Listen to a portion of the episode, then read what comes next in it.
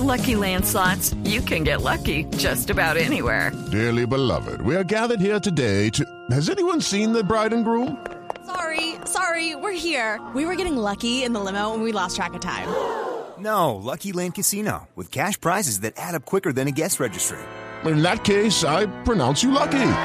Play for free at LuckyLandSlots.com. Daily bonuses are waiting. No purchase necessary. Void where prohibited by law. 18 plus. Terms and conditions apply. See website for details.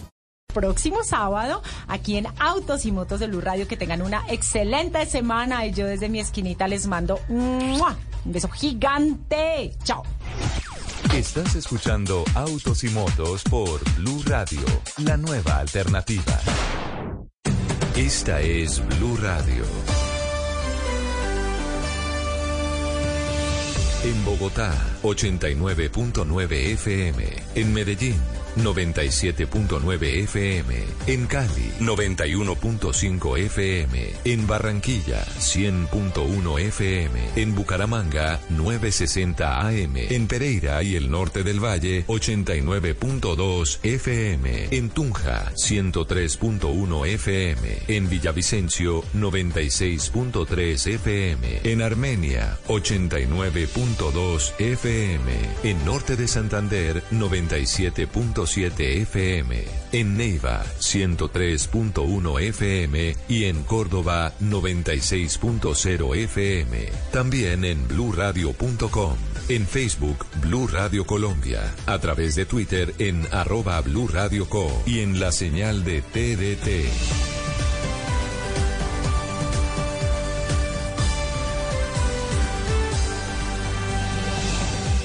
Radio, la alternativa. Voces y sonidos de Colombia y el mundo en Blue Radio y bluradio.com, porque la verdad es de todos. Una de la tarde y un minuto. Bienvenidos a quienes se conectan a esta hora a Blue Radio. Comienza Voces y Sonidos, noticias, lo último que ha ocurrido en Bogotá, en el país y en el mundo. Y empezamos en Venezuela. Hace pocos minutos arrancó la reunión extraordinaria entre el presidente de Colombia, Gustavo Petro, y el presidente de Venezuela, Nicolás Maduro, en Caracas. La noticia del día. ¿Qué se sabe hasta el momento del encuentro, Mateo Piña? Damián, buenas tardes. Pues a las 7 de la mañana desde Presidencia sorprendieron al país con una noticia pues el presidente Gustavo Petro tenía en su agenda como único evento del día de hoy una reunión bilateral extraordinaria con su homólogo venezolano Nicolás Maduro.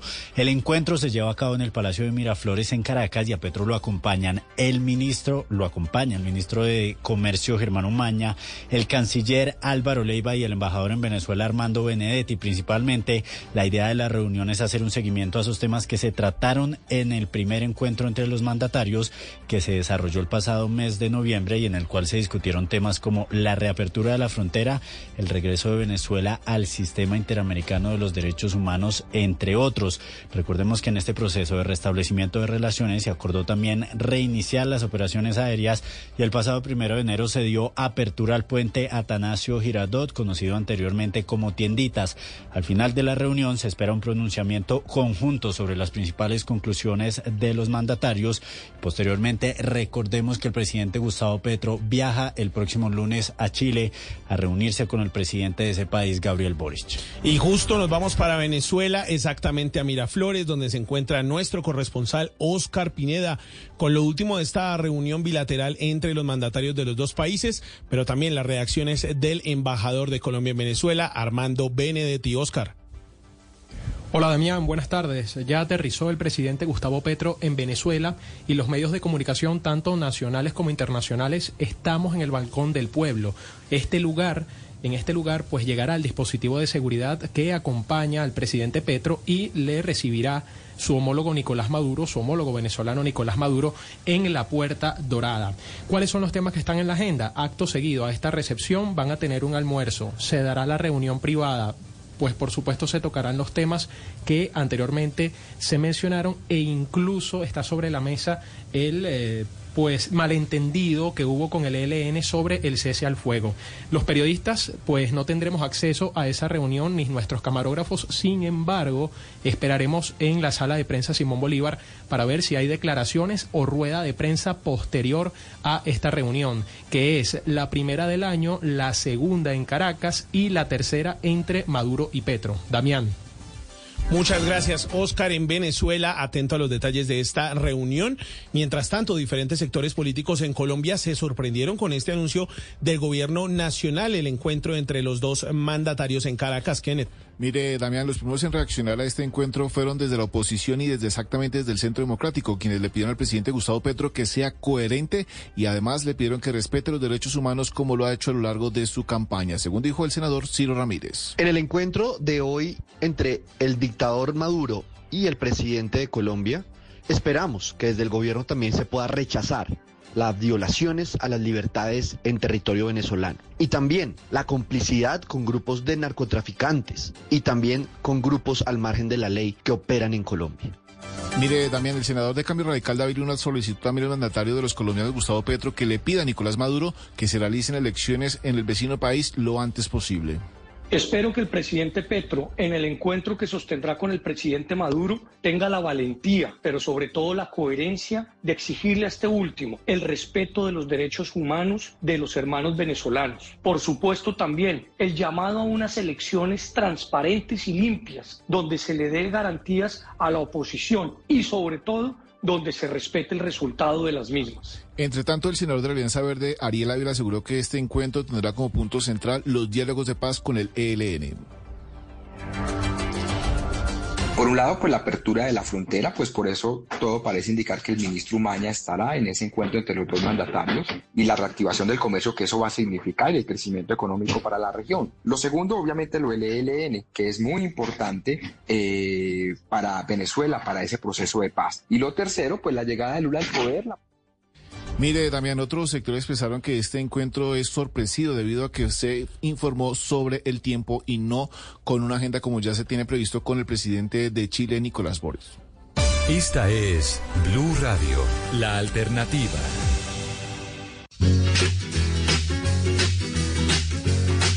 Esta es una de las muchas historias que suceden conmigo.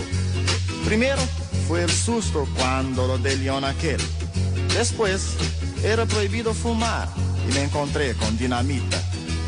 Todo eso. Una de la tarde y seis minutos y a esta hora nos acompaña Roberto Carlos con mi cacharrito porque justamente vamos a hablar de eso, de los vehículos que se movilizan a esta hora en el plan éxodo que se desarrolla en Colombia por todas las carreteras del país y con el que se le pone fin a las vacaciones de la temporada navideña. El panorama, Kenneth Torres. Mire, Damián, para este puente festivo de Reos y a nivel nacional se registra una movilidad de más de 1.2 millones de vehículos por las carreteras del país. Sin embargo, pues a esta hora se registra en la vía Girardot Mosquera en el kilómetro 7, sector de La Barcelona, municipio de Girardot, Cundinamarca, un cierre total debido a que una manifestación por parte de los habitantes de esta zona. Sin embargo, el secretario de movilidad de este departamento, Jorge Godoy, ahí dice que hay buena movilidad en el resto de corredores del país. Un paso de más de 400 mil vehículos por vía del departamento, incluyendo motocicletas. Hemos tenido un buen promedio de velocidad en los diferentes tramos que unen a Cundinamarca con el centro del país con promedios superiores a 40 kilómetros por hora y las soluciones que se han planteado han dado resultado como el reversible del plan EXO desde la vía en Mondoñedo y hasta Pulo. Y asimismo, desde la alcaldía de Soacha están recordando que para este lunes se retoma el pico y placa de 12 a 4, ingresan únicamente vehículos de placa par, de 4 a 8 ingresan los vehículos de placa, de placa impar. Las recomendaciones que nosotros le hacemos por parte de la institucionalidad en cuanto al cumplimiento de las normas de tránsito, el estar pendiente de la revisión técnico-mecánica de los vehículos que van a utilizar, el horario de pico y placa. Mire, Damián, desde diferentes autoridades están pidiendo a los conductores cumplir con las normas de tránsito, manejar sin consumir alcohol y respetar por lo, y por lo menos descansar ocho horas antes de tomar carretera hacia el diferentes puntos del capital o del país. Bueno, y nos vamos ahora para la autopista sur, una de las vías más convulsionadas en esta temporada. Juan David Ríos está allí con los trancones, el flujo de los vehículos. ¿Cómo está el panorama, Juan David? Hola Damián, ¿qué tal todo? Venga, el panorama aquí en este momento por la autopista sur está con normalidad para entrada y salida de vehículos. La policía de tránsito ha informado que hay bastante flujo vehicular. Nosotros estamos desde las 10 de la mañana y hemos visto bastante vehículos saliendo, pero no hay trancones. Esto gracias a que en varios puntos de semáforos, usted sabe, saliendo a Soacha, están la policía ahí realizando todos los pasos a los vehículos. Donde sí hay trancón, déjeme decirles, hacia la vía Bogotá-Girardot. En horas de la noche empezó a llover lo que ocasionó varios desprendimientos de tierra sobre Melgar por esa eh, vía que conduce Bogotá, pasa por Sogamoso, sube incluso por Fusagasugá, escúcheme, sube incluso hasta Girardot o Melgar. Ahí hay varia congestión vehicular. La vía 40 Express nos ha informado que por lo pronto están haciendo pasos con eh, policía para poder permitir que el flujo vaya avanzando. Sin embargo, se prevén trancones en horas de la tarde, en horas de la noche por estos problemas que hay sobre la vía. Por lo pronto aquí la autopista sur está avanzando normalmente. Déjeme decirle que para el plan retorno ya se sabe que desde Fusagasugá hasta Bogotá, a partir del lunes 9 de enero, desde las 10 de la mañana va a haber solo dirección hacia el centro, hacia Bogotá, hacia la capital. Todas las personas, por ejemplo, que van desde el suroccidente colombiano e ingresan a Bogotá, van a poder pasar por esta vía sin ninguna complicación, eso sí, con paciencia por todos los vehículos que ingresan. Los que de pronto están acá en Bogotá vacacionando, disfrutando y se regresan hacia el suroccidente, les tengo vías eh, alternas para tomar porque no va a haber entrada o salida por Soacha. Puede ser por Altos de San Miguel o también por Mesitas del Colegio. Esto es para facilitar incluso el ingreso de los viajeros acá a la capital eh, colombiana. Damián. Gracias Juan David, desde la autopista sur con todo el panorama del plan Éxodo y por eso nos vamos a Santander con Boris Tejada. Tres personas heridas en accidentes de tránsito en este puente festivo, Boris. Así es, eh, Damián, el plan Éxodo en Bucaramanga y Santander ha estado marcado por dos accidentes de tránsito que han dejado tres personas heridas. Las dos primeras se presentaron en el túnel del intercambiador de Fátima de Florida Blanca, donde dos vehículos chocaron a alta velocidad dejando los automotores completamente destrozados, mientras que las dos personas que iban manejando fueron llevadas a la clínica Bucaramanga y al hospital de Florida Blanca para que recibieran atención médica. Al respecto, Ferley González director de tránsito de Florida Blanca. No reporta en ningún momento que hubo alicoramiento. Eh, le cogieron, pues tuvo ahí 50 puntos por un golpe que hay en la cabeza, el del Chevro, y el del otro fue un golpe que tuvo fue en la pierna. Eh, los dos vehículos vemos el segundo accidente se presentó en la vía Curos Málaga, donde una mujer resultó herida en la cabeza cuando un derrumbe de rocas rompió la ventanilla de un bus intermunicipal que hacía la ruta entre Bucaramanga y Málaga con 40 pasajeros. La mujer de 23 años fue llevada al hospital de San Andrés, donde se recupera satisfactoriamente Damián. Una de la tarde y 12 minutos. En Cali, más de 240 mil personas se espera movilizar por la terminal de la capital del Valle del Cauca. Laura Ruiz. Damián, en este momento ya hay congestión en la terminal de Cali por las personas que están haciendo largas filas para conseguir pasajes de regreso a sus hogares o a quienes van a aprovechar el puente de Reyes para hacer el primer paseo del año. Carlos Reyes, subgerente de la terminal de Cali. Llegarán a Cali aproximadamente otras 120 mil personas, que son los careños que salieron de la ciudad y eh, regresan a Cali. Esperamos que estas personas se movilicen en unos 11.400 vehículos. El día sábado va a ser el mayor movimiento. Las carreteras del departamento no han tenido ningún cierre, están funcionando con normalidad y las empresas de buses recomiendan a todas las personas que planean viajar entre hoy, mañana domingo y el lunes festivo comprar sus tiquetes con anticipación para no generar más congestión y evitar que se queden sin sus pasajes disponibles. Y en Barranquilla, ¿cómo avanza el plan Éxodo Ibandúa? Damián, le cuento que por el incremento de la influencia de vehículos que se movilizan por las vías del Departamento del Atlántico, pues la Policía de Tránsito Departamental reforzó la seguridad durante el desarrollo del plan Éxodo y el plan eh, Retorno de Pasajeros. De igual forma, le comento que en la terminal de transporte se han movilizado hasta el momento 25 mil usuarios eh, que ha sido contabilizado por la terminal. Escuchemos qué dice el teniente coronel, en este caso John Jairo Urrea Rosso. Él asegura que muchas de las festividades que se desarrollan en esta zona del Departamento del Atlántico, pues están haciendo el acompañamiento respectivo. Dispositivo. Contamos con un dispositivo policial para las primeras celebraciones previas a los posteriores desarrollo de las fiestas de diciembre y fin de año, como son la fiesta de la Loa en el municipio de Baranoa y algunas celebraciones que vamos a tener en otros municipios en los cuales se va a congregar una multitud de gente. El comandante ha asegurado que se están realizando controles en buses, busetas en los ejes viales del Departamento del Atlántico con el fin de garantizar la seguridad en los tres ejes viales que se encuentran en la vía del mar y también cercano al puente Pumarejo. Y en Antioquia las, lluvias, van a estar acompañando este plan éxodo. Por eso Julián Vázquez nos trae recomendaciones. Así es, Damián, y es que aunque durante las mañanas predomina el tiempo seco, al caer la tarde las lluvias no se han hecho esperar durante los primeros días de enero. Esto se debe a que, según el IDEAN, seguimos influenciados por el fenómeno de la niña.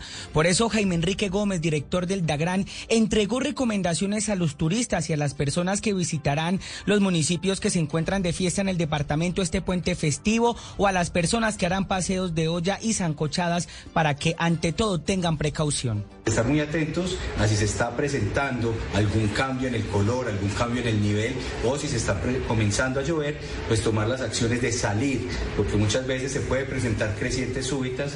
Una de la tarde y 15 minutos es la situación en las carreteras del país, pero Mateo, ¿cuál es la situación en los aeropuertos durante este puente festivo de Reyes? Damián, pues de Migración Colombia informan a esta hora que al menos 180 mil personas van a entrar y salir de Colombia durante este primer puente festivo del 2020 que lo que dicen es que históricamente es el que mayor cantidad de flujos migratorios presenta en el país.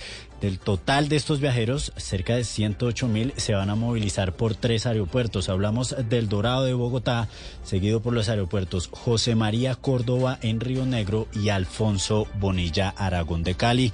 Así que habrá mucho movimiento por las terminales aéreas del país durante este puente festivo.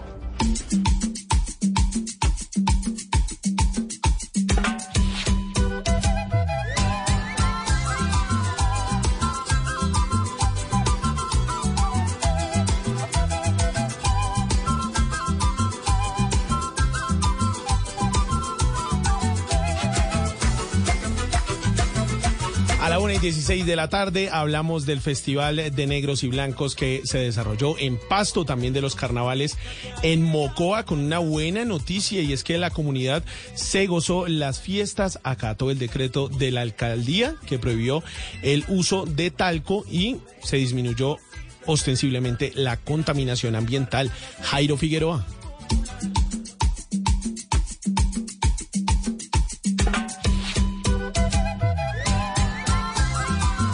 El crecimiento en la cultura del fuego entre los participantes en los carnavales y la disminución de la contaminación por el no uso del talco es el balance de las autoridades de Mocoa. El alcalde John Jairo Imbachín. De resaltar el tema ambiental. En los carnavales anteriores era aproximadamente un grosor de 30, 40 centímetros de harina de talco en las calles, la contaminación de las aguas, de los ríos, el polvo, la respiración, las enfermedades respiratorias que nos traía como consecuencia. Carlos Zambrano, trabajador de la empresa de servicios públicos, feliz porque no tuvo que recoger polvo. No tenemos el talco, no tenemos, eh, sinceramente, eso fue un récord haber hecho el aseo en, en, en dos horas, tres horas tenemos que mantener, mantener, el parque limpio ya. El Parque de los Mocuanos tuvo más de 15 artistas, entre estos Johnny Rivera, Javier Vázquez, el Chane Mesa. El coronel Nelson Sepúlveda, comandante de la policía, trabajó con sus hombres durante cuatro días con resultados positivos. Y nos ha generado resultados positivos, como la reducción en los delitos de mayor impacto. Se restringió lo que tiene que ver con el talco y observamos que la gente, la comunidad en general lo cumplió a satisfacción. Y es que algunas poblaciones del Alto, Medio y Bajo Putumayo levantan las fiestas este sábado, según las autoridades, con buen comportamiento. Que vivamos que y de las fiestas en Putumayo nos vamos para el aeropuerto El Dorado en Bogotá. Las autoridades investigan si los cuerpos hallados al interior de un avión de Avianca llevaban más de 10 días dentro del tren de aterrizaje. En el aeropuerto El Dorado en Bogotá, Pablo Arango Robledo. Aquí seguimos en el Aeropuerto Internacional El Dorado, que efectivamente las autoridades están realizando todas las inspecciones, determinando este caso. Damián, le tengo la trazabilidad. Ese vuelo partió de Santiago de Chile 6 de enero de 2023, más o menos a las 5 de la madrugada, y aterrizó aquí en el aeropuerto El Dorado más o menos a las 8 de la noche. ¿Por qué tienen que determinar esto las autoridades? porque puentes le indicaron a Blue Radio que este avión estuvo varado en Punta Cana más o menos el 31 de diciembre y el 3 de enero llegó también aquí a Bogotá. Tienen que determinar cuántos días estuvieron estas personas y sobre todo en qué momento llegaron al tren de aterrizaje. Dos hombres, ya se habla que uno de ellos es menor de edad, que tenían signos precisamente de quemaduras a propósito de las bajas temperaturas y otros hallazgos que hicieron las autoridades. Es una investigación del CTI de la Fiscalía acompañada de la Policía Nacional y con apoyo de autoridades en Colombia y también de Santiago de Chile precisamente por el vuelo que tenía la trazabilidad. Es una noticia en desarrollo. Gracias, Pablo. Y a la 1 y 19 de la tarde cerramos con deportes. El delantero Rafael Santos Borré marcó gol con el Frankfurt en amistoso de pretemporada, mientras continúan los rumores de su salida de Alemania, Santiago Garcés. Por los Emiratos Árabes continúa la pretemporada del Eintracht Frankfurt. Allí se enfrentó al RB Leipzig, equipo con el que disputa actualmente la Bundesliga. El atacante colombiano Rafael Santos Borré ingresó para el segundo tiempo y al minuto 70 puso para el Frankfurt el segundo, empatando a dos goles. Finalmente el encuentro se cerró 4 dos a favor del equipo de Borré, quien sigue sonando para salir del equipo alemán. Tigres de Monterrey y River Plate ya han preguntado por las condiciones para hacerse con los servicios del goleador cafetero. Muchas gracias, Santiago. Una de la tarde y 20 minutos y estaremos atentos a lo que ocurrió con los jugadores del Deportes Quindío. El bus fue atacado cuando salían de una práctica, una noticia en desarrollo que estaremos adelantando, dándole desarrollo con nuestro corresponsal en la región a la una y 20 de la tarde los dejamos en voces y sonidos, pero sigue el radar aquí en Blue Radio. Esta es Blue Radio, la alternativa. El otro día compré una cacatúa. ¡Hora de fútbol! ¡Perderemos! ¿eh? Es intensa, pero lo soportaré. ¡Más te vale! Como soporto no tener internet en casa. ¡No lo soportas! Con mi hotspot móvil, aunque funciona mal, me las arreglo. ¿Pero quién es esta? ¡Mi novia! ¡Es temporada de apareamiento! No tener internet en casa no es tan malo. Sí, es malísimo. No te conformes. Cámbiate a Xfinity y obtén móvil e internet en casa juntos hoy. En Lowe's comprar pintura trae cuenta. Reciba hasta un 20% de reembolso con el programa MVPs para Pros cuando compras pinturas y tintes HGTV Home de Sherwin Williams, Valspar y más. Visita tiendas o Lowe's.com. Basado en gasto anual mínimo elegible, tarjetas de regalo electrónicas de Lowe's se deben reclamar antes del último día del año calendario, válido hasta el 1231. Aplican otras exclusiones, términos y condiciones. Detalles en Lowe's.com diagonal L diagonal Pro Loyalty Terms. Análisis, realidad, información en El Radar. Los hechos más importantes de la semana analizados a fondo. El eco de los acontecimientos. Un recorrido por lo que dice la gente con Ricardo Ospina. Aquí comienza El Radar en Blue Radio.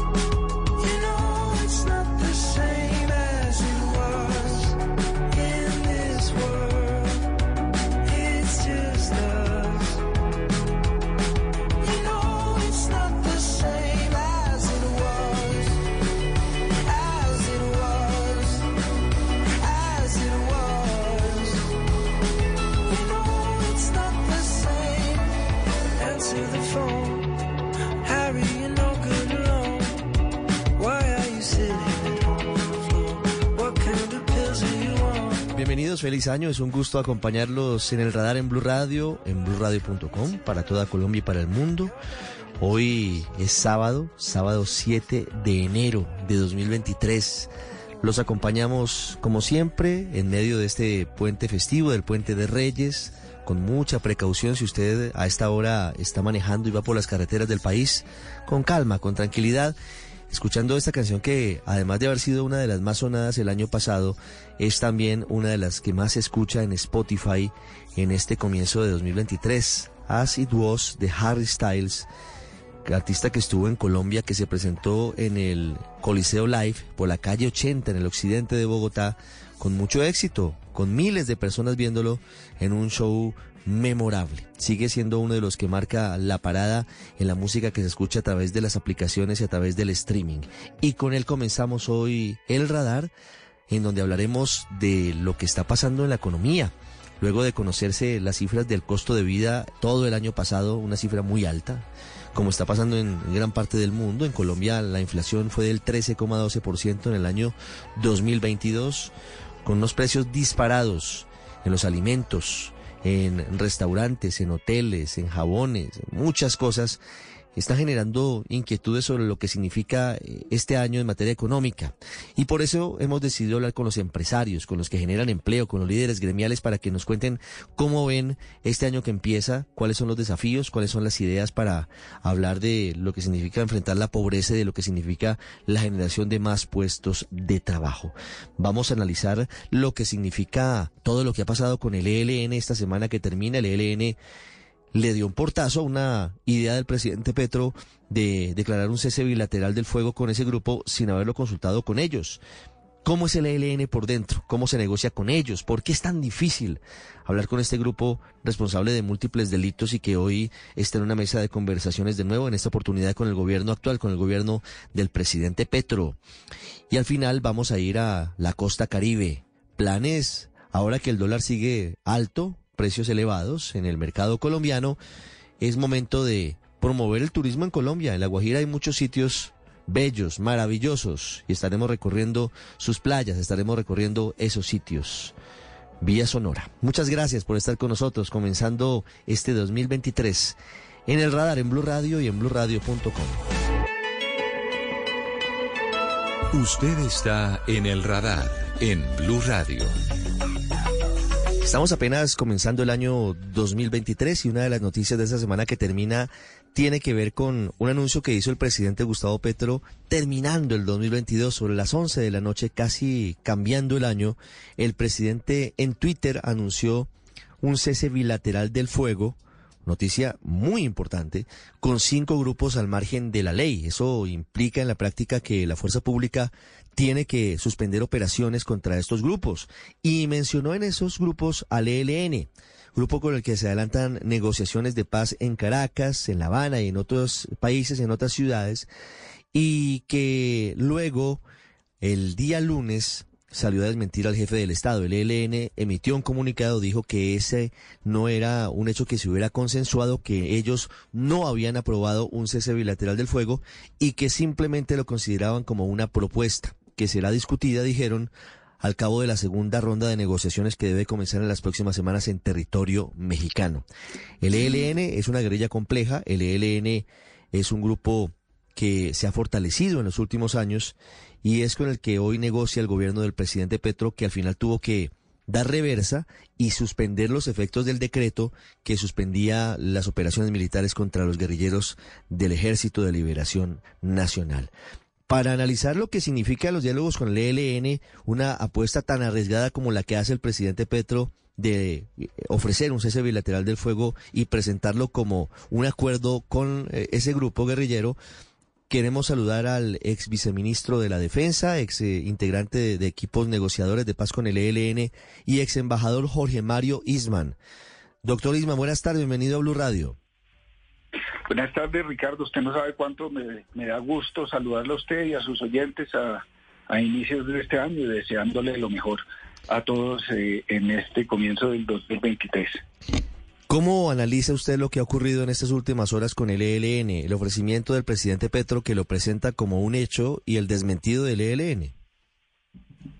Hombre, eh, yo pienso, Ricardo, que ha sido un error y un error que no es un error fatal ni vaya a destruir las negociaciones con el ELN. Fue más bien una especie de chambonada. Pero aún así, eh, si usted mira, digamos, eh, ese tipo de errores, lo que indica mucho es eh, lo que está ocurriendo al interior del gobierno y ahí es donde eh, se debe aprovechar esta oportunidad de este, eh, de este error para corregir las deficiencias que ya son evidentes y manifiestas en el proceso interno de eh, toma de decisiones. Y creo que aquí es donde eh, uno puede decir, siquiera esto pasó y pasó pronto eh, al inicio de las negociaciones, porque más adelante puede ser un error muy grande. Este hecho, que es un error, ¿usted considera que es menor? Podría llevar al gobierno a retomar la próxima agenda de negociaciones desde una posición de debilidad o usted considera que no tendría por qué afectar la negociación que adelanta el gobierno del presidente Petro con el ELN? Yo le diría, Ricardo, que hay dos maneras de mirar esto. Uno, y, ambas son válidas. Una, eh, es un error político que le va a costar políticamente al, presidente eh, porque le da munición a, quienes no consideran que este es el eh, que esta negociación eh, tenga un puerto de llegada al final feliz.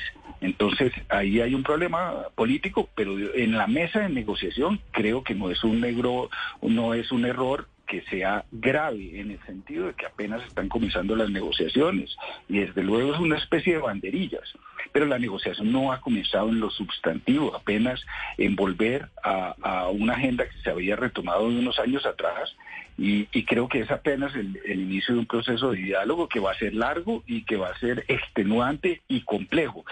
Y en toda esa complejidad y en todas esas dificultades que va a enfrentar hacia adelante el gobierno es donde tiene que tener el juicio y la madurez para ver en esto que ocurrió una oportunidad para hacer algunos cambios que me parecen eh, definitivos en la suerte final del proceso. Eh, le doy un ejemplo el proceso de mando y control dentro de las negociaciones.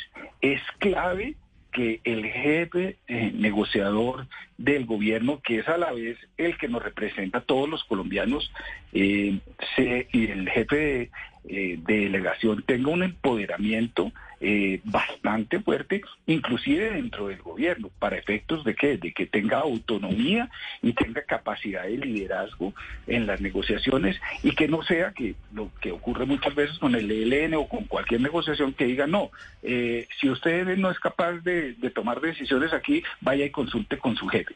Y, y, eso es una herramienta que normalmente utiliza la contraparte para, para eh, pegarle a uno eh, patadas en la canilla, en las partes bajas eh, y dejarlo medio turuleto. Entonces, ese estilo de cosas son las que eh, es un momento oportuno para hacer las correcciones. La coordinación, la transparencia, Ricardo. Es importantísimo que el gobierno, manteniendo el sigilo propio de unas negociaciones, esté informando a los colombianos eh, con bastante detenimiento y a, los, y a los grupos que le pueden servir de apoyo en esto. Eh, la iglesia está eh, bastante comprometida, la comunidad internacional está comprometida. Entonces hay, hay unas cosas que debe haber un proceso de transparencia también que ayude a darle legitimidad a, a la negociación ese estilo de cosas me parece que son adecuadas e importantes que se hagan esas correcciones ahorita. Sí. Doctor Isman, ¿cómo es negociar con el ELN? Ricardo, negociar es complejo en la casa con la señora y en familia. O sea, las, las, negociaciones siempre van a ser difíciles, eh, porque ahí eh, las negociaciones es una amalgama de, se juegan eh, posiciones, intereses, eh, hay, hay elementos morales, hay complejidades, en este caso eh, con un grupo que además ha sido históricamente un grupo mm, cuyo proceso de toma de decisiones no es no era eh, vertical y, claro en, su proceso de decisiones de y mando como era con las FARC. Las FARC se sabía muy, eh, cómo la coordinadora tomaba sus, sus decisiones quién era el, jefe de aborto. Aquí juegan unos factores más complejos. El COSE, eh, que es el Comando Central del ELN, es mucho más eh, autónomo los distintos frentes. Eh, se han venido enriqueciendo algunos de esos frentes con los años, tanto con la minería ilegal como con el narcotráfico. Y, eso dentro del proceso de toma de decisiones internas del ELN también complejiza el proceso de, decisiones. Entonces, aquí hay una tarea grandísima eh, mm, que uno además le puede sumar el hecho de que la presencia más activa del ELN durante muchos años ha estado también con Venezuela, entonces vuelve a Venezuela un, un factor importante en el proceso de decisiones. Entonces, todo esto hace eh, Ricardo, que las tomas de decisiones ahí van a ser difíciles, demoradas, y el gobierno se debe preparar para eso. Eh, no hay, no hay, ah, no hay afanes distintos a hacer una buena negociación. Eh, y de todas maneras el gobierno se va a sentir en algún momento presionado para tomar, eh, para mostrar resultados y creo que ahí es donde si es capaz de transmitir esa transparencia que le decía antes a la ciudadanía, a la gente, de qué es lo que está pasando, eh, qué se está dialogando, para dónde va, va a permitir que tenga más legitimidad y gane tiempo. Eh, tiempo que en un proceso de negociación se va muy rápido. Doctor Isman, ¿cómo se debe adelantar una negociación en medio de un cese bilateral? ¿Antes o después de que haya acuerdos? Ese es un punto fundamental. ¿Primero el cese o primero negociar? No, a, mí me parece que eh, los ceses de, del fuego y de hostilidades es una manera legítima de comenzar porque puede ganar mm, bastante legitimidad siempre y cuando se hagan bien. No hay nada peor que pactar eh, un cese al fuego o, de hostilidades que se vaya a romper rápido. Y fíjese la complejidad que viene este año, Ricardo. Es un, año de elecciones. Va a haber proselitismo político, elecciones en territorios donde hay presencia del ELN y hay estímulos, los estímulos, digamos, de poder eh, local para que se sigan cometiendo asesinatos de líderes eh, sociales, de candidatos a las distintas eh, corporaciones públicas. Entonces, el, factor elecciones es un factor eh, determinante. Entonces, cese al fuego, cese de, hostilidades, tiene, eh, tiene unas complejidades grandísimas y puede ser que sea uno de los temas más difíciles y complejos y no importa si se aborda desde el principio siempre y cuando se haga bien. Ahora usted me preguntaría, ¿cómo se hace bien? Se hace bien haciendo que la comunidad internacional participe, digamos, en el proceso de decisiones. ¿Para qué? Para que si el riesgo de que se vulnere eh, eh, esa cese al fuego o cese de hostilidades tenga consecuencias también para la comunidad internacional, que eso es uno de los elementos principales que está que, está buscando el ELN eh, eh, a nivel político y es un reconocimiento de actor político a nivel internacional. Entonces, que está involucrado la comunidad internacional, que los detalles de esto involucre a la fuerza pública. No hay no hay una fuerza más comprometida, inclusive con la paz eh, en el mundo, que, que nuestra fuerza pública. Y estoy seguro que si no se involucra a la fuerza pública en los detalles en cada una de las regiones de cómo va a operar esa verificación del cese al fuego o de las hostilidades, eh, va a fracasar muy pronto porque va a haber enfrentamientos con la fuerza pública, va a haber eh, momentos en que desaparezcan personas o haya eh, asesinatos y la definición o averiguar quién fue va, a ser un elemento eh, perturbador grandísimo, además de los problemas que se van a enfrentar entre distintas organizaciones clandestinas o, delincuenciales que están operando en los distintos territorios. Entonces, eh, como le digo, creo que es importantísimo involucrar a la fuerza pública en todo el detalle y a la comunidad internacional. Pero adicionalmente, eh, y vuelvo atrás, es bueno hacerlo antes o después. Creo que una de las maneras que resulta muy positivo eh, de lograrlo antes es que si el cese, eh, si el ELN se compromete no solamente un cese al fuego, que es, digamos, un cese de, de, enfrentamientos con la fuerza pública, sino de cese de hostilidades. ¿Qué quiere decir cese de hostilidades? Todo lo que involucra eh, el efecto y la acción sobre la población civil que, que no está eh, armada y que está en esos territorios, si liberan secuestrados, si se comprometen a permitir unas elecciones libres, eh, si no perturban el, eh, la acción política en estos tiempos, si dejan operar eh, a los jueces, a, a, a los... a las acciones de salud que está haciendo el Estado ya, eh, a la construcción de carreteras, si no dinamitan eh, el sector eh, eléctrico y de hidrocarburos, todo eso comienza a generarle una atracción de legitimidad en, el proceso a, personas que hoy en día sienten que, que, este, que este compromiso que va a asumir el, el, gobierno a nombre de todos los colombianos no va a ser legítimo y, y, y eso en medio de elecciones va a ser un tema central y muy complejo. Un tema muy difícil, un tema serio el que tiene que ver con los compromisos que deben cumplir, sobre todo el ELN, para avanzar en generar confianza y la manera en la que se debe abordar con total seriedad un eventual cese al fuego que debe involucrar también a las fuerzas militares. Doctor Jorge Mario Isma, muchas gracias por haber estado con nosotros. Le deseo un feliz año. Ricardo, lo mejor para usted y a todos sus oyentes y mucha esperanza y, y, y, mucha fe en que este año va a ser un año en que Colombia siga adelante. Usted está en El Radar, en Blue Radio. Apenas está comenzando este nuevo año, el año 2023. Hoy apenas es 7 de enero, estamos en la mitad del puente de Reyes en Colombia y vale la pena empezar a hablar de las perspectivas de lo que viene para los colombianos, con un comienzo de año muy movido en materia económica, con una inflación el año pasado del 13,12%, un costo de vida que es el más caro en los últimos 21 años, y con un dólar que parece que quisiera volver a niveles de 5 mil pesos y quedarse por lo menos rondando esa cifra.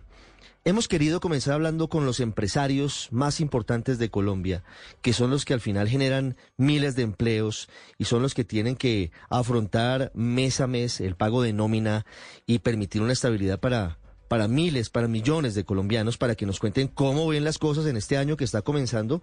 Empiezo en la costa caribe colombiana, empiezo con Tecnoglass, una empresa que cerró el año 2022 con cifras récord de ventas, más de 600 millones de dólares, con cifras récord de utilidades y con una expansión muy importante hacia los Estados Unidos. Cristian Daes es su COO. Cristian, bienvenido, buenas tardes. Gracias Ricardo por la invitación, contento de estar en tu programa, en el radar, siempre lo escucho. Y aquí estamos, comenzando el año ya trabajando. Feliz año. Sé que no paran en Tecnoglass como en muchas empresas del país, empresas exitosas. ¿Cómo los pillan las perspectivas económicas que hay? Con algunos nubarrones, pero, pero siempre con la necesidad de seguir avanzando para la generación de empleo y para la creación de, de riqueza para los colombianos.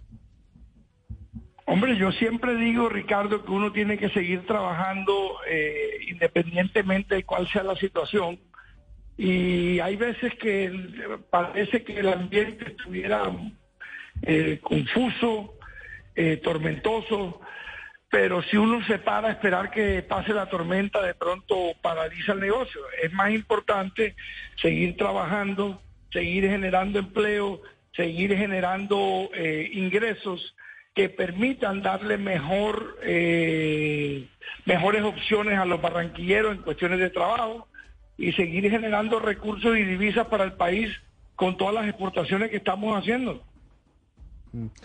Con estos números, con estas cifras con las que terminamos el año pasado y empieza este año, ¿cuál es eh, la estrategia de Tecnoglass? Que digo, tuvo un éxito muy grande el año pasado, como ha venido ocurriendo, pero tuvo unos números muy positivos. Y al contrario de lo que ocurre con otras empresas, están expandiendo su nómina. Están, eh, incluso usted lanzó hace unos días una convocatoria por Twitter para proveer 300 nuevos empleos en Tecnoglass. Bueno, es que nuestra, nuestro lema siempre es eh, mirar hacia adelante, ser positivos, eh, no dejarnos contaminar por el ambiente que muchas veces es hostil. Eh, y lo que estamos haciendo para asegurarnos que sigamos expandiendo nuestras ventas es abriendo geografías. Estamos muy enfocados en empezar a vender en Canadá, en empezar a vender en, estados de los Estados Unidos donde todavía no estamos vendiendo y además de eso expandernos hacia eh, otros países en el área. Eh, hay sitios donde nos está yendo muy bien vendiendo y vamos a seguir tratando de ofrecer nuevos productos que permitan seguir creciendo las ventas del grupo. ¿Cuáles son los retos para este año, Cristian? ¿Cuáles son los desafíos y, y esos eh, mercados que se quieren alcanzar o, o nuevos hitos dentro de la historia de Tecnoglass?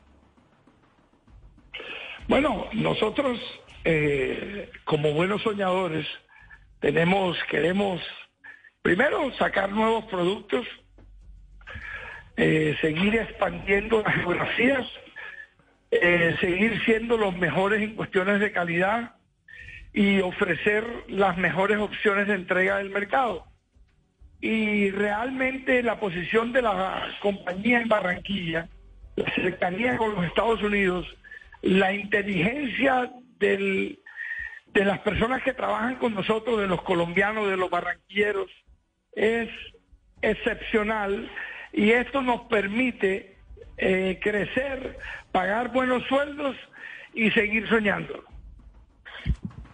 Cristian, ¿cómo mantener el resultado positivo de, las, de la empresa, de la compañía, en un escenario político turbulento como el que hoy afronta Colombia por cuenta de, de las decisiones del gobierno del presidente Gustavo Petro que ha decidido emprender una serie de reformas, ya sacó adelante la reforma tributaria que entró en vigencia el pasado primero de enero, pero además con la mira puesta en reforma pensional, reforma laboral y reforma a la salud, que no son menores y que todas terminan tocando a los trabajadores.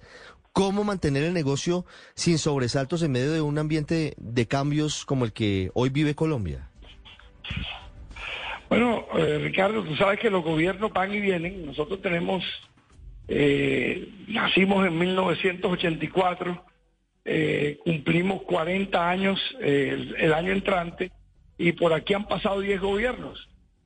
Eh, entonces, yo no me preocupo por el gobierno de turno, trato de cerrar los ojos, eh, cerrar bien las piernas, apretarlas y seguir caminando esperando que cualquier decisión que tomen los gobiernos eh, no terminen perjudicándonos o quitándonos por lo que tanto hemos trabajado. Ahora, yo realmente pienso que si se cometen errores, pues habrá que corregirlos y si hay que enderezar algo, pues se enderezará, pero lo que no vamos a hacer nunca es sentarnos cruzados de brazos a temblar de miedo por cualquier situación que esté pasando en determinados momentos. No lo hemos hecho antes y no lo vamos a hacer ahora. Hablando de, de esas decisiones de los gobiernos, hace algunos días el ministro de Comercio, Germán Umaña, nos dijo en Blue Radio que el gobierno no ve necesario ni conveniente una renegociación del TLC con Estados Unidos, que es posible que se sienten los dos países a mirar qué se puede mejorar, pero sin necesidad de abrir una puerta que sería riesgosa como la de una eventual renegociación. ¿Qué opinión tiene frente a esto? ¿Cómo, cómo incide en el negocio de Tecnoglass Bueno, que es yo- mayoritariamente con Estados Unidos, con Yo- empresas estadounidenses? Yo, yo, yo retuiteé el artículo que hablaba sobre eso porque me parecieron acertadas las declaraciones del ministro. Me parece que entre países amigos como son Colombia y Estados Unidos, una relación de más de 200 años de colaboración. Eh, cualquier error que haya en el TLC lo podemos corregir de mutuo acuerdo sin tener que empezar a tirarnos piedras ni empezar a, bloquearnos. Y yo aplaudo eh, porque, entre otras cosas, la salida de Colombia, si tú miras cuál es la verdadera salida de Colombia, es que Colombia se vuelva exportadora. ¿Por qué? Porque tenemos una excelente mano de obra en un país a dos días de barco de la mayor potencia mundial de compra. Estados Unidos mantiene eh, a economías como la de Alemania, Japón, China, con todas las compras que les hace, eh, tiene déficit comercial con ellos y tiene surplus comercial con Colombia, lo cual es totalmente injusto y no demuestra sino el trabajo intenso que debemos hacer los privados, eh, de pronto de dejar de quejarnos tanto y eh, sembrar más en este país que dé frutos y que podamos exportar. El futuro, la perspectiva económica con una de las grandes empresas de Colombia de Barranquilla para el mundo, Tecnoglass. Cristian Daes con nosotros. Cristian, muchas gracias y un feliz año. Muchas gracias, gran Ricardo. Usted está en el radar en Blue Radio. En Lowe's comprar pintura trae cuenta. Reciba hasta un 20% de reembolso con el programa MVPs para Pros cuando compras pinturas y tintes HGTV Home de Sherwin-Williams, Valspar y más. Visita tiendas o Lowe's.com. Basado en gasto anual mínimo elegible, tarjetas de regalo electrónicas de Lowe's se deben reclamar antes del último día del año calendario, válido hasta el 1231. Aplican otras exclusiones, términos y condiciones. Detalles en Lowe's.com diagonal L diagonal Pro Loyalty Terms. Usted está en El Radar en Blue Radio.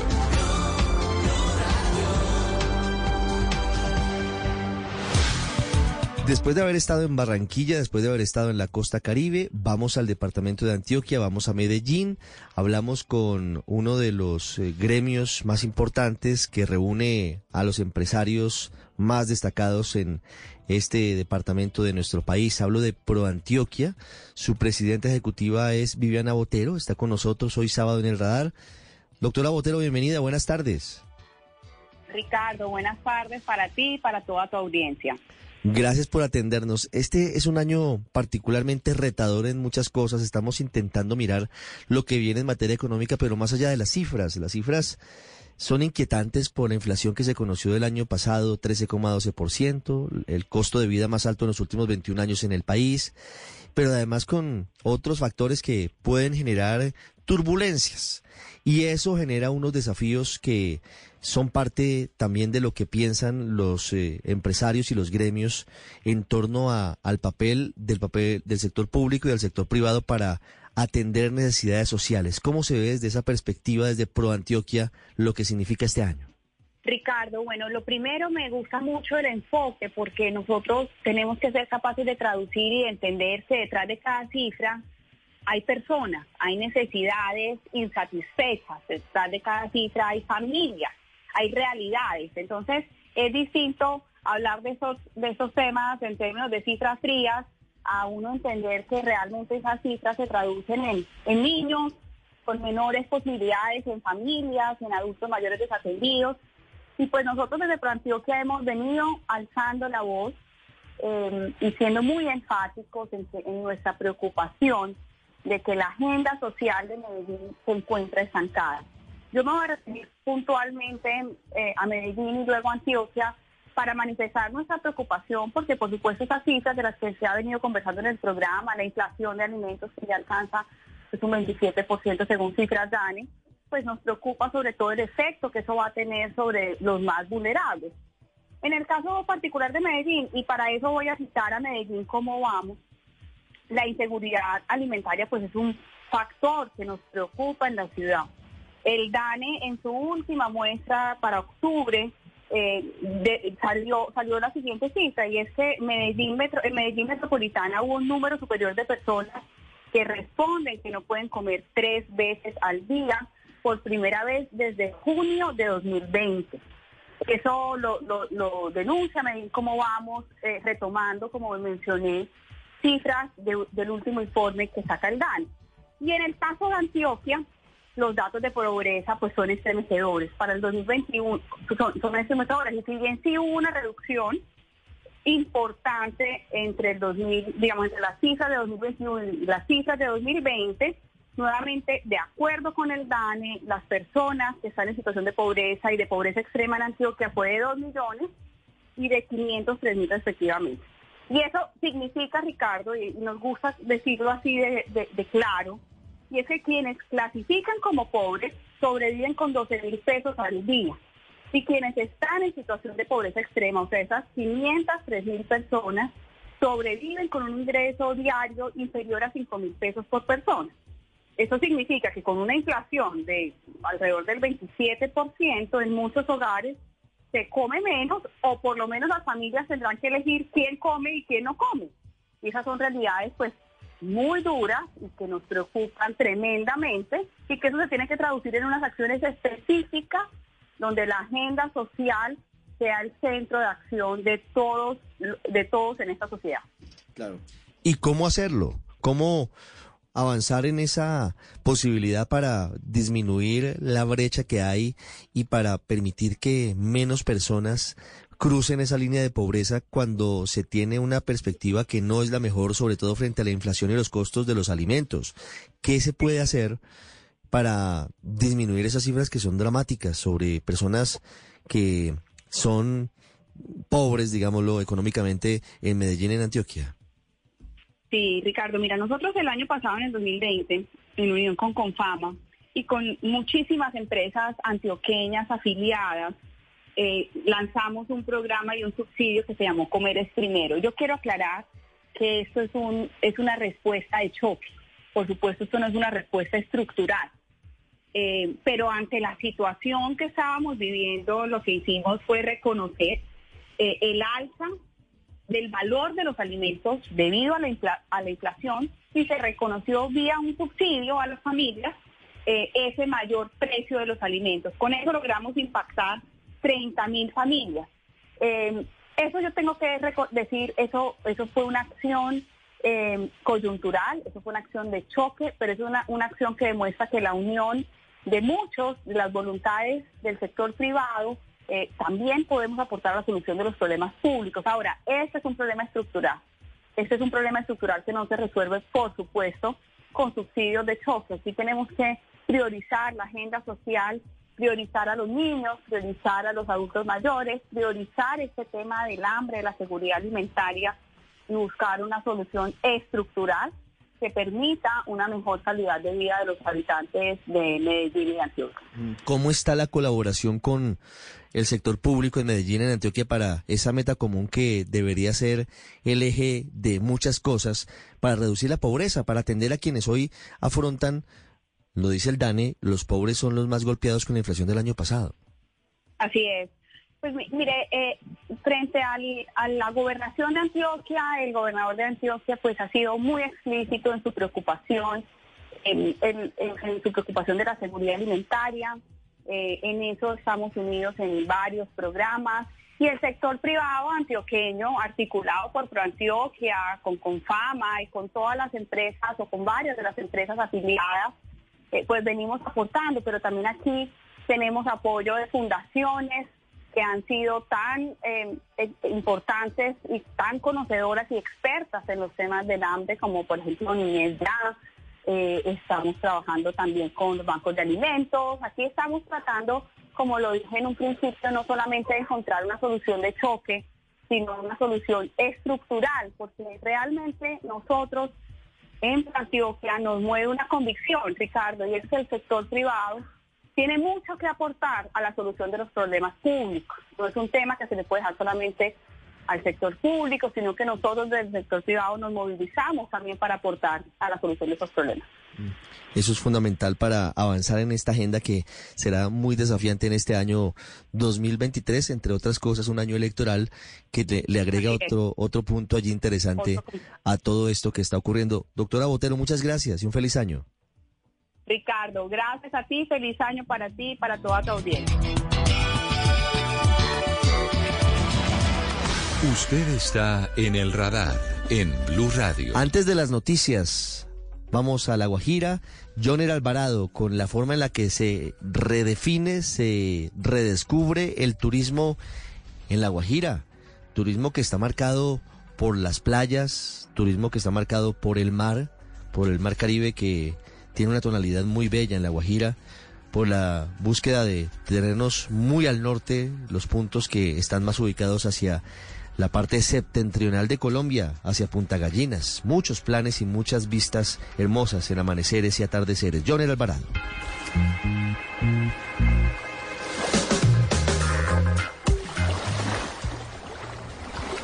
Por recomendación de algunos amigos y tras buscar uno de los paisajes más hermosos del mundo, Eric, un turista alemán, llegó al Cabo de la Vela, uno de los emblemáticos sitios de La Guajira que ha convertido en estos momentos en una de las más grandes experiencias de su vida. Creo que es la tranquilidad de ese pueblo, porque ya que estuvimos en Cartagena, en Santa Marta hay mucha bulla, hay muchos carros, mucho tráfico y aquí pues no hay nada. Estamos en el medio de nada y me encanta mucho la tranquilidad y también como que la gente sea muy amable. Otros turistas extranjeros disfrutan del deporte náutico que pueden hacer. Además, el viento y los paisajes da lugar para que este punto de la Guajira sea el preferido de todos. Muy lindo, muy tranquilo y dimos a ver cómo es y de verdad que es hermoso, muy recomendable. En el Cabo de la Vela, el plato más económico de pescado o langosta puede costar cerca de 40 mil pesos. Así nos los manifestó Yadira Barón, una propietaria de un restaurante. Bueno, los platos más apetecidos de nuestra gastronomía de aquí del Cabo de la Vela es la langosta. La langosta y de pescado es el pargo. Si su plan es visitar este hermoso lugar, debe siempre estar atento a las recomendaciones por parte de las autoridades y recordar que el Cabo de la Vela será toda una gran experiencia aquí en la Alta Guajira. Información desde Río Hacha, John Alvarado para el radar de Blue Radio. Usted está en El Radar en Blue Radio.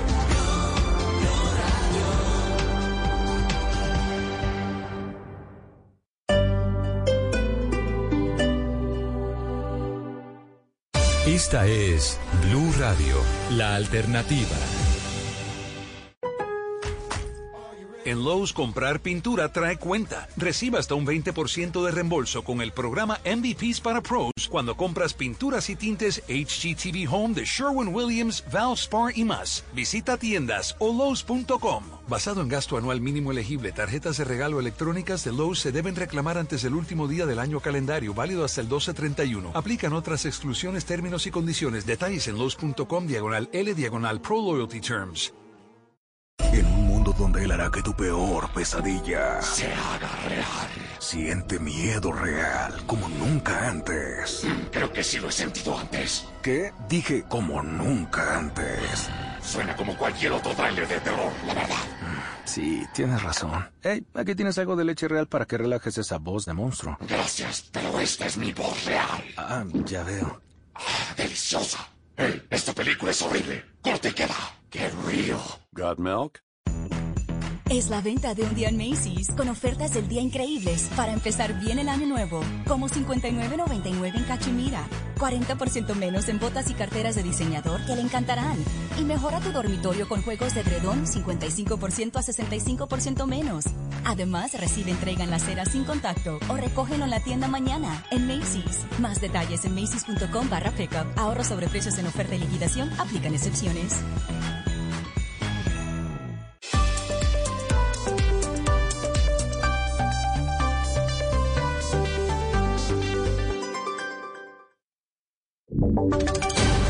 Voces y sonidos de Colombia y el mundo en Blue Radio y bluradio.com, porque la verdad es de todos. Dos de la tarde, un minuto. Actualizamos las noticias más importantes a esta hora de Colombia y el mundo. En Blue Radio, mucha atención porque avanza a esta hora la reunión de los presidentes Gustavo Petro y Nicolás Maduro en el Palacio de Miraflores, en la capital venezolana. ¿Qué detalles eh, se conocen, Oscar Pineda? Hola Santiago, dos meses y seis días después, el presidente Maduro y su homólogo colombiano Gustavo Petro se reúnen nuevamente en Caracas. En este momento ellos están almorzando dentro del Palacio de Miraflores y luego se reunirán en privado.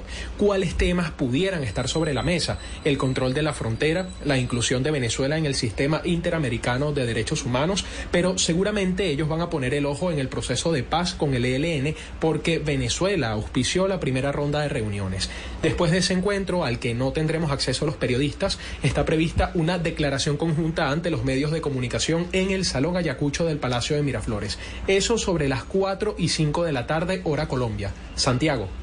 Gracias, Oscar. Estaremos muy pendientes de esta reunión extraordinaria entre los presidentes de los dos países. El mandatario colombiano está acompañado por los ministros de Relaciones Exteriores Álvaro Leiva y de Comercio Germán Umaña, además de los embajadores de Colombia en Venezuela Armando Benedetti y en Estados Unidos Luis Gilberto Murillo. Así que estaremos muy pendientes entonces de ese pronunciamiento en un par de horas. Y antes de viajar a Caracas con el presidente Petro, el canciller Álvaro Leiva lideró una reunión trascendental para revisar el estado de la implementación del acuerdo de paz. Julián Peña.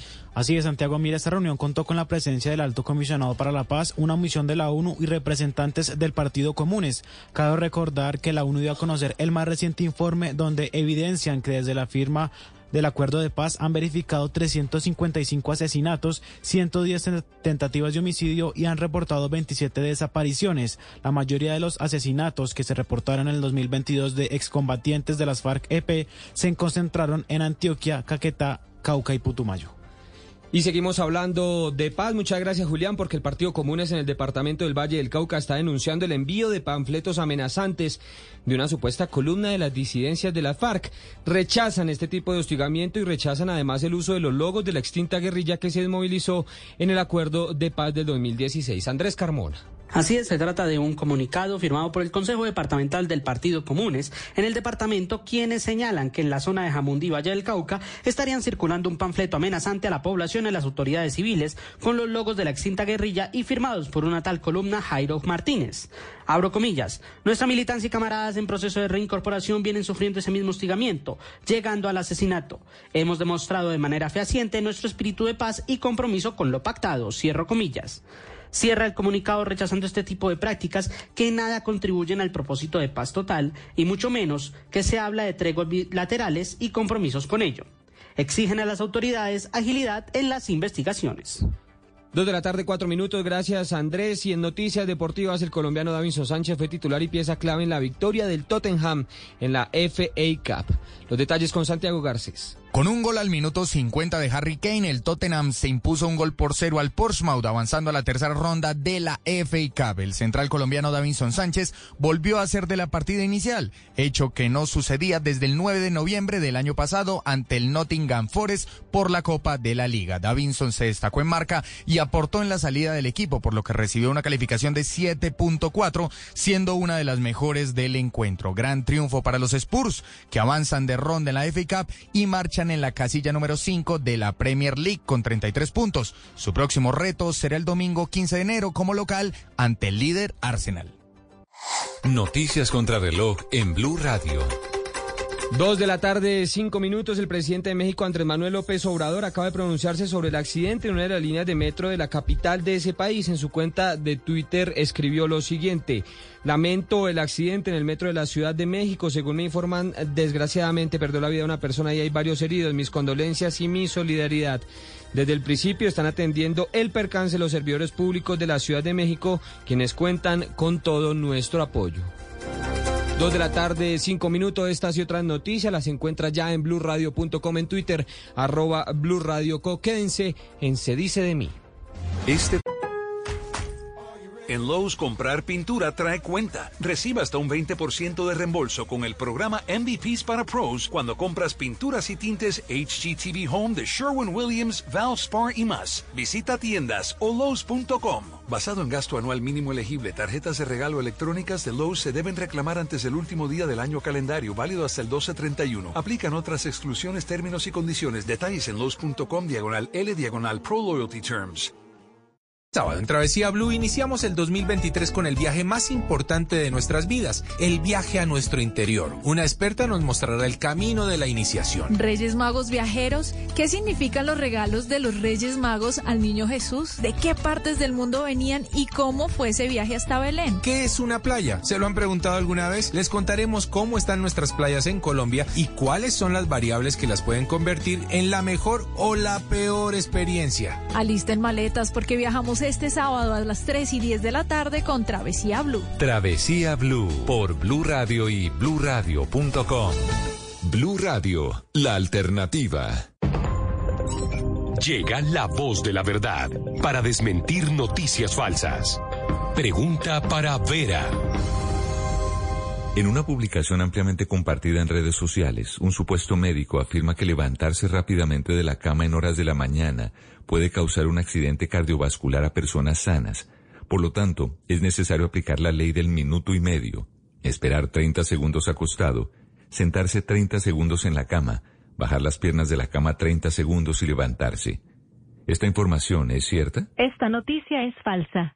Médicos consultados por chequeadores de noticias confirmaron que, si bien una persona puede sentir mareo al levantarse rápidamente en la noche, eso se debe a un cambio de presión llamado hipotensión postural, pero no produce la muerte. No existe una relación comprobada entre levantarse rápido de la cama y los accidentes cardiovasculares. Escucha la radio y conéctate con la verdad. Una iniciativa de Blue Radio en unión con las emisoras que están conectadas con la verdad. En un mundo donde él hará que tu peor pesadilla se haga real. Siente miedo real como nunca antes. Creo que sí lo he sentido antes. ¿Qué? Dije como nunca antes. Suena como cualquier otro trailer de terror, la verdad. Sí, tienes razón. Hey, aquí tienes algo de leche real para que relajes esa voz de monstruo. Gracias, pero esta es mi voz real. Ah, ya veo. Ah, deliciosa. Hey, esta película es horrible. Corte y queda. ¡Qué río! ¿Got milk?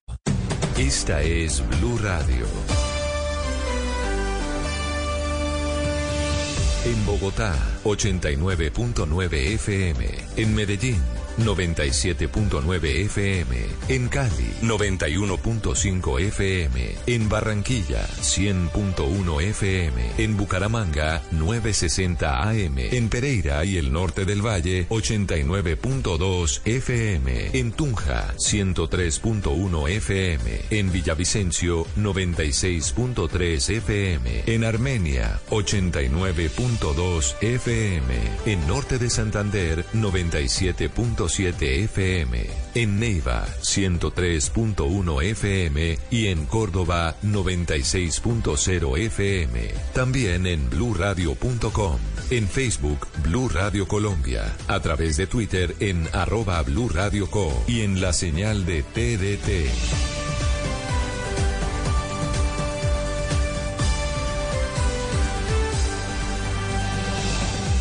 Radio, la alternativa.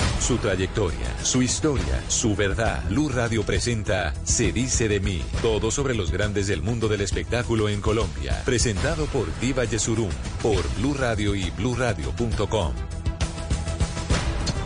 ¿Por qué? Dime por qué me has engañado. Si yo, todo lo que tú has querido, yo siempre te lo he dado.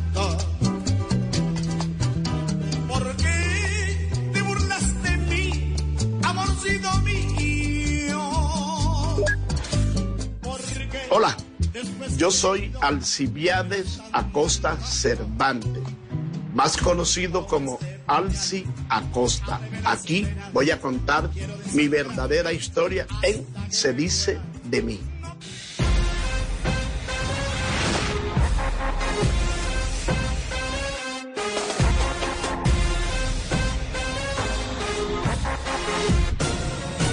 Bolerista más destacado y reconocido del país, Alce Acosta, llega, se dice de mí, para contar su verdadera historia de vida. A duras penas lle- llegué hasta cuarto año de primaria y eso lo hice en la noche para poder trabajar en el día y adorar a mi papá. Contará cómo su primer instrumento musical no sonaba y tenía que imaginarse los sonidos para ensayar. Era un teclado de cartón. Entonces ahí practicaba yo mi- mis lesiones, ¿no? Revelará la importancia que tiene su canción El último beso, especialmente luego de la muerte de su hija mayor. Yane, antes de morir, mucho tiempo atrás, tenía un anhelo, una ilusión de ver a su papá y a su hermano cantando donde hubiese mucha gente. El maestro Alcia Costa hablará sobre cómo ha sido su vida desde que perdió a la mujer, que fue su esposa y que lo acompañó durante 60 largos años. Siempre hace falta la presencia de tantos, de tantos años. Aquí comienza Se dice de mí, el programa que muestra la vida de las celebridades sin máscaras. Hoy como protagonista, el bolerista soledeño Alcia Costa, el hombre de la copa rota.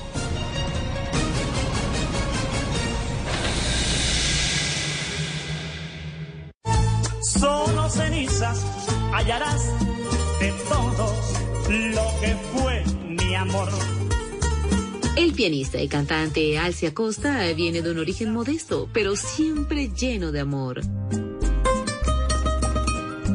Mi papá se llamaron en vida Luciano Acosta.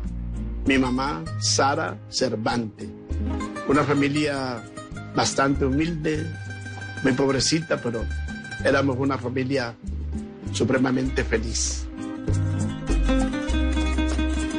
Alci fue el cuarto de los siete hijos que concibió la pareja. Yo nací el 5 de noviembre aquí en mi municipio Soledad, donde he vivido toda mi vida y donde espero despedirme de este mundo. Espero lógicamente que no sea pronto, ¿no? Y soy modelo 38. Los ingresos de la familia venían exclusivamente del papá de Alci, quien desde siempre se dedicó a fabricar tacones para zapatos de mujer. Una empresita que no, no daba sino para, para los gastos de la casa, entonces era una situación bastante, bastante dura, pero bueno, ahí fue pasando el tiempo, nos vimos haciendo ya hombrecitos, mi hermano, mi- y hasta que esa situación duró bastante, bastante tiempo, ¿no? Es que mi papá viene de bien abajo, mi abuelo taconero, no pude estudiar por falta de dinero, eran muchos hermanos. un poquito triste porque mi papá viene de una familia muy humilde, eh, unos abuelos trabajadores, tenían una microempresa de tacones y bueno, como todo niño jugaba, en algunos momentos les tocó trabajar para ayudar a sus papás. Me da pena decir, a duras penas, lle- llegué hasta cuarto año de primaria y eso lo hice en la noche para poder trabajar en el día y adorar a mi papá. Después no, ya te voy a estar hablando cuando yo tenía por ahí unos 15 años. Después se me dio la bonita idea, ¿no? De aprender a tocar el piano por insinuación de un primo hermano que se llama en vida Ismael Cervantes. Música estaba en las venas de Alci por herencia de su familia materna. Cervantes aquí en Soledad es sinónimo de, de música, de arte, ¿no?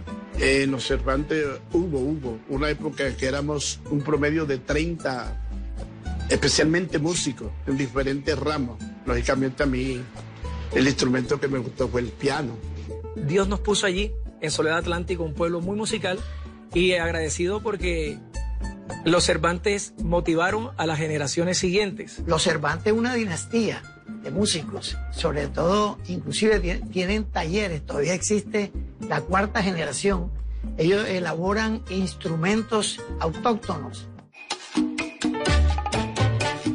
Pero acceder a un piano no estaba al alcance de su mano. Así que una profesora, viendo las habilidades del niño, le sugirió una creativa idea para ensayar. La profesora Delia Donado dijo, maestro, váyase a la casa musical donde venden todo, consigas un teclado de cartón. Ahí está marcado el teclado, claro que lógicamente que no suena porque era un teclado de cartón. Entonces ahí practicaba yo mi- mis lesiones, ¿no? Entonces ese fue el comienzo un poquito duro porque no tenía piano. Es que en esa época era muy difícil tener un piano, porque no existía la tecnología que hay hoy. Entonces los pianos eran de cola, no existía otra forma. Entonces la única forma de conseguir un piano en Barranquilla era donde el profesor Asa, el único que era instructor de música. Inclusive el mismo Alci en esa época, para poder tocar el piano, tenían que arrendarlo donde el profesor Asa. Don Luciano Acosta, padre de Alci, viendo el interés de su hijo por la música, logró conseguir un dinero y comprar un piano al que solo le funcionaban algunas teclas. Pero piano es piano. Ya cuando mi papá, bueno, no sé cómo hizo todos los esfuerzos de su vida, por allá conseguimos un pianito viejo, súper viejo. En ese entonces ese pianito le costó a mi papá 500 pesos, imagina. No miles, sino 500 pesos. Pero un piano grandote y el piano normalmente, normal, son como cincuenta y tantas teclas. Y este le funcionaban como unas 15 teclas, pero al menos algunas sonaban. Mi primera profesora de piano fue la señora Ana Carrasquilla. Esta señora me cogió tanto cariño, me dio como unos dos años de, de estudio de piano. Ella se tomó la molestia de conseguir un cupito en Bellas Artes. Me, bueno, me, me metió a Bellas Artes, y en Bellas Artes anduve unos cuatro años. Ya cuando yo medio machucaba el piano, cometí, no sé si el error o la osadía, de empezar a ganarme mis primeros pesitos como pianista.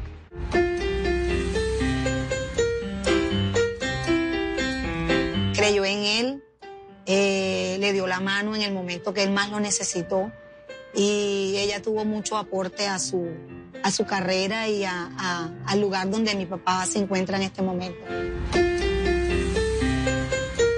Sus pinitos en la música fueron al lado de importantes y tradicionales agrupaciones del Caribe colombiano. Es que Alcia Acosta primero era pianista de orquesta. Él era pianista de la orquesta de Pacho Galán y otros grupos. Yo recuerdo con mucho cariño la orquesta del maestro Pello Torres de Cincelejo, Diablos del Ritmo, la orquesta del maestro Nuncira Machado de acá de Barranquilla, la orquesta Sonora del Caribe, Sonora Sensación, la orquesta del maestro eh, Francisco Sumaqué de Montería, la Sonora Cordobesa, en fin, pasé por una cantidad de grupos musicales de acá de la costa donde yo era el pianista. que eh, formaban la escena musical y la llenaban de mucha alegría, de mucho holgorio. Estaban en- un poco en todas las fiestas eh, populares de la época, eh, en Cincelejo, Montería, Cereté, Cartagena, Barranquilla. El movimiento musical de la época en eh, el Atlántico, en Barranquilla, era formidable. Claro, Alcia Acosta fue un pianista reconocido, no solo con Pedro Salcedo, fue en la época gloriosa del maestro Pacho Galán, fue su pianista, y de otras agrupaciones. Siento que todos ellos, de las personas que hablamos, cuentan un papel muy importante en la música y tristemente no hay nadie defendiendo ese legado. Ya regresamos a Se dice de mí, el programa que muestra la vida de las celebridades sin máscaras. Hoy estamos con el bolerista más importante y reconocido de nuestro país, el gran Alcia Acosta. Le detectaron que ya tenía un tundón sobre uno de los ojos. Ya regresamos con Se dice de mí. Que tu peor pesadilla se haga real. Siente miedo real como nunca antes. Creo que sí lo he sentido antes. ¿Qué? Dije como nunca antes. Suena como cualquier otro tráiler de terror, la verdad. Sí, tienes razón. Hey, aquí tienes algo de leche real para que relajes esa voz de monstruo. Gracias, pero esta es mi voz real. Ah, ya veo. Ah, deliciosa. Hey, esta película es horrible. Corte y queda. Qué río. Got milk? En Lowe's comprar pintura trae cuenta. Reciba hasta un 20% de reembolso con el programa MVPs para Pros cuando compras pinturas y tintes HGTV Home de Sherwin Williams, Valspar y más. Visita tiendas o Lowe's.com. Basado en gasto anual mínimo elegible, tarjetas de regalo electrónicas de Lowe's se deben reclamar antes del último día del año calendario, válido hasta el 1231. Aplican otras exclusiones, términos y condiciones. Detalles en Lowe's.com diagonal L diagonal Pro Loyalty Terms. Es la venta de un día en Macy's con ofertas del día increíbles para empezar bien el año nuevo, como 59.99 en Cachemira, 40% menos en botas y carteras de diseñador que le encantarán y mejora tu dormitorio con juegos de edredón 55% a 65% menos. Además, recibe entrega en la acera sin contacto o recógelo en la tienda hoy en Macy's. Más detalles en macy's.com barra pickup. Ahorro sobre precios en oferta y liquidación. Aplican excepciones. Continuamos con Se dice de mí. Ahora verás lo que es tener la sala rota.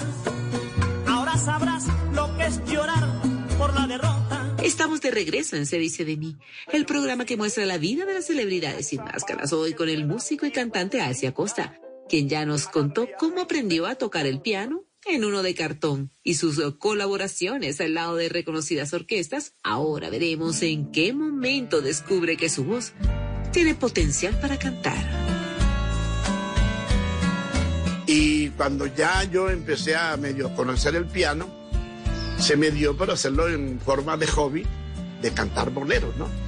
Eh, cuando yo trabajaba de pianista en la orquesta de Nuncira Machado, teníamos un programa aquí en Barranquilla, en La Voz de la Patria, los domingos. La emisora La Voz de la Patria eh, ensayaba y acompañaba a unos aficionados que dirigía el maestro Nuncira Machado y era un éxito total. Que era una emisora eh, que presentaba pues a artistas emblemáticos en todo el Caribe. Contrataban solo al pianista e invitaban a cantantes. Entonces venía el pianista, tocaba fundamentalmente eran eh, canciones, boleros, canciones populares. Y Alcia Costa eh, eh, alternaba su trabajo como pianista de ese show, que era en vivo, en radio, con sus actuaciones en orquesta como la de Pacho Galán. Él de pronto no pensó que iba a terminar como cantante porque siempre se dedicó fue a tocar el piano. Eh, pero mira que hoy en día no solamente es un excelente intérprete de piano, sino que también canta y lo hace con un sentimiento. Eh, la gente cree que mi abuelo compone sus canciones. Él no es compositor, pero es un excelente intérprete. Platica para mi papá, para mi mamá, para la familia. Nueve pesos que, por decir, como decía hoy en día, 90 mil pesos por noche, ¿no? Pero en ese entonces la plática rendía bastante, ¿no? El amor llegó a su vida cuando tenía 19 años. Primero le llamó la atención la hermana de quien sería su esposa, es decir, su cuñada.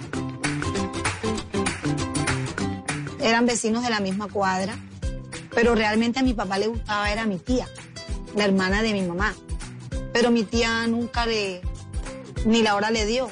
Pero mi tía Nancy andaba en otro rollo con tío Tico, que es mi tío político, y él terminó enamorado de mi mamá, pero le daba pena.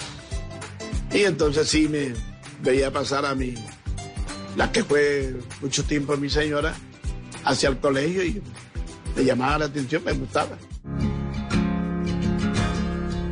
A través de carticas carta. Yo nunca fui capaz de decirle, me gusta, te quiero, quieres ser mi novia, no nada de eso.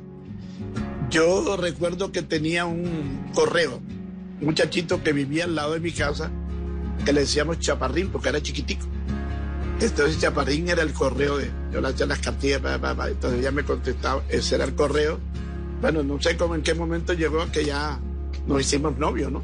Le hice una cartica y se la mandó con un vecinito, con otro amigo vecino. Y bueno, ella le dijo, si quieres ser mi novio, tienes que venir a mi casa con tus papás y hablan con los míos. Y así fue. Mis abuelos fueron donde, donde mis otros abuelos y pidieron como en esa época la mano. Ese amor de carticas, ese amor eh, inocente, noble. Era pariente mía, era agudelo también. Lindo matrimonio, hermoso matrimonio. Los suegros de Alcia aceptaron la relación, la pareja contrajo matrimonio. Poco después, el compositor Cristóbal San Juan le propuso a Alci que grabara una canción que lo lanzaría al estrellato casi de inmediato. Yo más que todo como por darle gusto a, a mi amigo y compositor Cristóbal, me aprendí las canciones, eran como tres, cuatro canciones. Entre esas, mi primera canción que se llamó Odio Gitano. Entonces él se encargó de llevarme a Discos Tropical para que me hicieran una pruebita. Puso una condición a Discos Tropical en esa época. Yo entrego esta canción, pero la tiene que cantar Alci Acosta. Pero decían, pero es que Alci no es cantante, él es pianista. Dice, bueno, entonces no entrego la canción. A Cristóbal se le prende la chispa y dice, espérate un momentico, yo, tú tienes el timbre, yo tengo unas canciones, ¿por qué no probamos? Eh, en efecto probaron Y eh, pues eh, con el odio gitano fue el primer batazo. Grabé eso por darle gusto a, a mi amigo y compositor Cristóbal.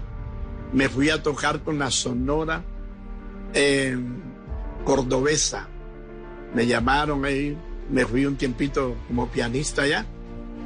Estando allá, llegó la bola de que el disco estaba pero súper pegado, el odio gitano acá. Que fue el primer súper éxito y de ahí despegó la carrera de Alce Acosta como cantante. Y de esa manera, pues, fue entrando en el gusto, eh, en el gusto de la gente eh, que le encantan esos temas, esos temas así populares, esos temas de despecho, esos temas aguardienteros. Excursionó en el bolero y le, y le sonó la flauta y gustó mucho en sus boleros. Pero inventarse ese tipo de bolero, él mismo, cogió su piano, eso lo creyó, fue él mismo, ¿sí o no? Porque lo digo que tiene mucha música orquestada, pero tiene que ir el piano primero. Eh, al- el señor Alce Acosta y su piano siempre marcaba en todos lados. Y de ahí partió una carrera y miles de éxitos después vendrían Traicionera, La Copa Rota, La Cárcel de Sisi, No Renunciaré y muchos éxitos más. En vida, Ruth, la esposa de Alcy, de manera premonitoria aseguraba que ella había llegado para darle suerte a su marido. Compraron su primera casita que a él no le gustó porque era una casita toda chiquita, toda feita. Pero ella decía, pero es de nosotros. Esta es nuestra casa, nuestra primera casa. Y verás a ver que va a ser una casa hermosa. Y así lo hizo. Ella se propuso, él en cada viaje que iba le iba dando, le iba dando. Y ella terminó haciendo una casa bien hermosa. La vendieron, compraron otra más grande y la hizo bien hermosa. Y ella le decía, viste, viste que yo soy tu suerte. Mira todo lo que estamos logrando. Y dice que cuando yo me casé, entonces ella me trajo la suerte porque ya yo me vol- volví famoso y gracias a mi Dios, ella disfrutó mucho de esa fama mía porque tuvimos la oportunidad de viajar en muchas ocasiones y ella se daba cuenta del cariño que me tenía la gente. Siempre eh, lo mantuvo muy equilibrado, ¿no? Ha sido, siempre fue su polo a tierra. Mi abuelo eh, tuvo esa tranquilidad.